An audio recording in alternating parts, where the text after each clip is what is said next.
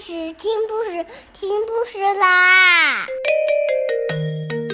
重要的事情说三遍，小屁哒啦啦，明天见！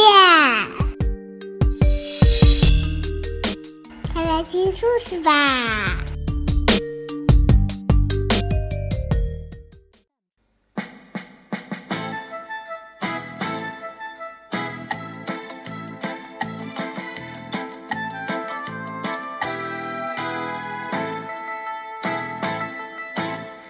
！egg rolls symbolize wealth from the coming year because they look like bars of solid gold. Chow noodles shouldn't be cut because long noodles symbolize health for a long life. Shrimp symbolizes happiness because the Mandarin words for shrimp and smile sound very similar. As part of the festivity, lucky red envelopes called hongbao are passed out to children as well as a married adult. In Chinese culture, the color red symbolizes luck.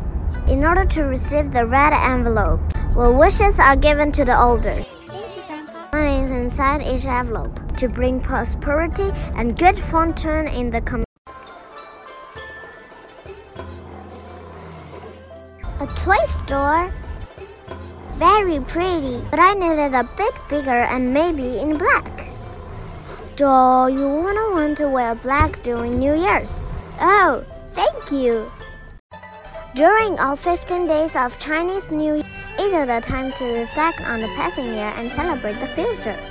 Bright fireworks light up the sky, and huge parades line the street until the final day of the New Year's celebration, the Lantern Festival. And thousands of bright lanterns glow in the night to bring good fortune to all. No matter where you live, you can join the festivities. Whether it's one reunion dinner with your family or 15 days of celebrating to gatherings. Chinese New Year is open to everyone.